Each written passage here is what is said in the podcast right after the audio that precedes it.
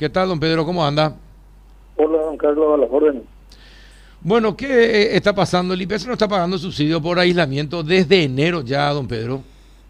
No, lo que pasó fue que eh, hubo un, un este, retraso atribuible a la, al, a la sobrecarga del sistema informático del Ministerio de Salud en cuanto al proceso de la solicitud de aislamiento preventivo. Entonces empezaron a acumularse ahí en el, principio del sistema más o menos 10.000 solicitudes de aislamiento comunicadas al 154 creo, que justamente hoy destrabamos mediante el trabajo conjunto de nuestros informáticos.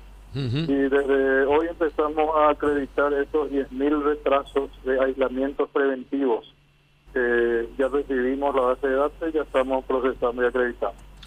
¿Y los aislamientos de, de cuántos días son? ¿Siete días eh, los que se pagan o quince? Diez días, diez días de aislamiento preventivo equivalen a un jornal legal eh, diario por día de aislamiento, o sea, son 800 eh, mil guaraníes redondeados. Es decir, una tercera parte del sueldo mínimo. Y 10 días de jornal diario, 800 mil, así mismo. Sí, exactamente. Bueno, eh, está bien, y esto ya desde hoy, se ¿y cuándo se regularizaría todo?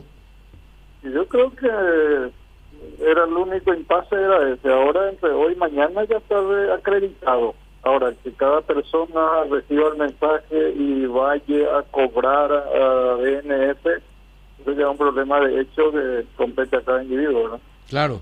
¿Y a, cuántas, eh, a cuánto llegó el subsidio, don Pedro? Eh, en total, el la compensación económica, que es el beneficio estrella, digamos, más grande, llegamos ya a 68 millones de dólares, este, y más los subsidios, que son los beneficios secundarios, digamos, de lo que estuvimos hablando, del aislamiento, vulnerabilidad, COVID positivo, en total gastamos ya 75 millones 276 mil 493 dólares de los 100 millones de los 100 millones de dólares en abril del año pasado. Sí. Nos quedan 24 millones 800 mil más o menos para afrontar lo que se viene, pero acá no está contabilizado ya el pago de marzo, que hay que sumar otras 18 mil personas, otros 6 millones de dólares y eh, quiero informar que ya el instituto está preparado para pagar eh, abril, mayo y junio. Eh, si se mantienen las tasas de, suspensiones que se que se vienen manteniendo desde enero, febrero, marzo, tenemos como para llegar bien hasta junio. Pero si sube la tasa de suspensiones, COVID positivo, aislamiento, eh, vamos a quedarnos cortos mucho más rápido. Por eso es que estamos tramitando a través del Ministerio de Trabajo una ampliación de los recursos. ¿Y cuánto en, y cuánto a la solicitud de ampliación? Eh, ¿Sería la mitad, 50 millones de dólares?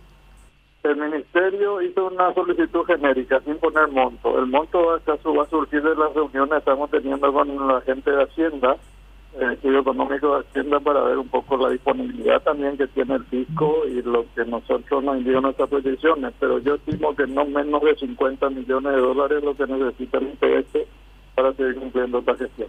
Ajá. Eh, bueno, es, es, mucho dinero. ¿Y, ¿Y cuántas personas cuántas personas recibieron el subsidio? Mira, eh, personas eh, resulta que muchas repiten eh, un mes, dos meses, tres meses. Yo te puedo decir que hemos pagado hoy 545 mil liquidaciones, pagos hechos, a aproximadamente 120 mil personas, individuos. es nuestro gran marco. Ajá. Bueno, Rafa. No, gracias Carlos, muchos saludos. No, no hacer ninguna pregunta. Ah, bueno, está bien. Adela. No, simplemente buenas tardes, doctor Halley. ¿Y si ese pedido de ampliación, ¿en cuánto tiempo se va a poder recuperar nuevamente para estar al día IPS?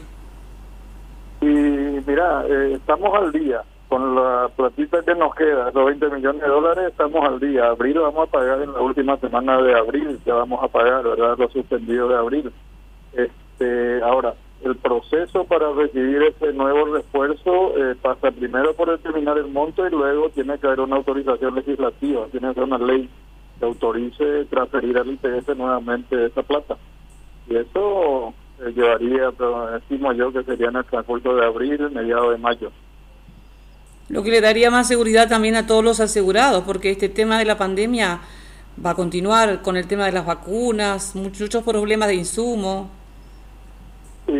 Lo que sí nosotros observamos es, eh, creo que quede claro que nosotros miramos a través del sector formal nada más, no miramos al sector informal que está a cargo de este tipo y demás cosas.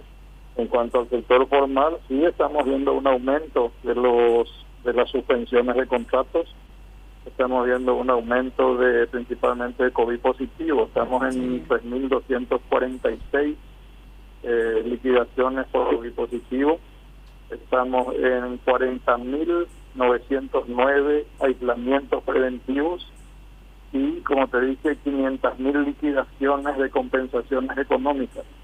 Eh, esos son los grandes números que están increciendo, no, no, no es que está estabilizado, subiendo.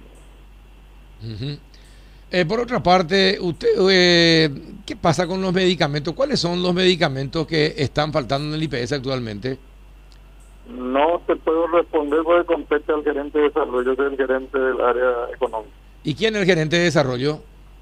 Eh, salud, el doctor Batista. Ajá. Eh, ¿Me puedo pasar el número después? A no, no, tenemos, tenemos, tenemos el teléfono del doctor Jorge. Eh, no, no hay ningún problema. Eh, pero está bien, entonces estarían pidiendo 50, menos de 50 millones, ¿ustedes no creen que sirva para, para completar todo el año? Mira, lo que, lo que venga será será bienvenido, pero creemos que para asegurar bien las cosas hasta fin de año, previendo la proyección de la pandemia y sus efectos, necesitaríamos unos 50 más o menos para llegar a diciembre de 2021. Ajá, muy bien, perfecto.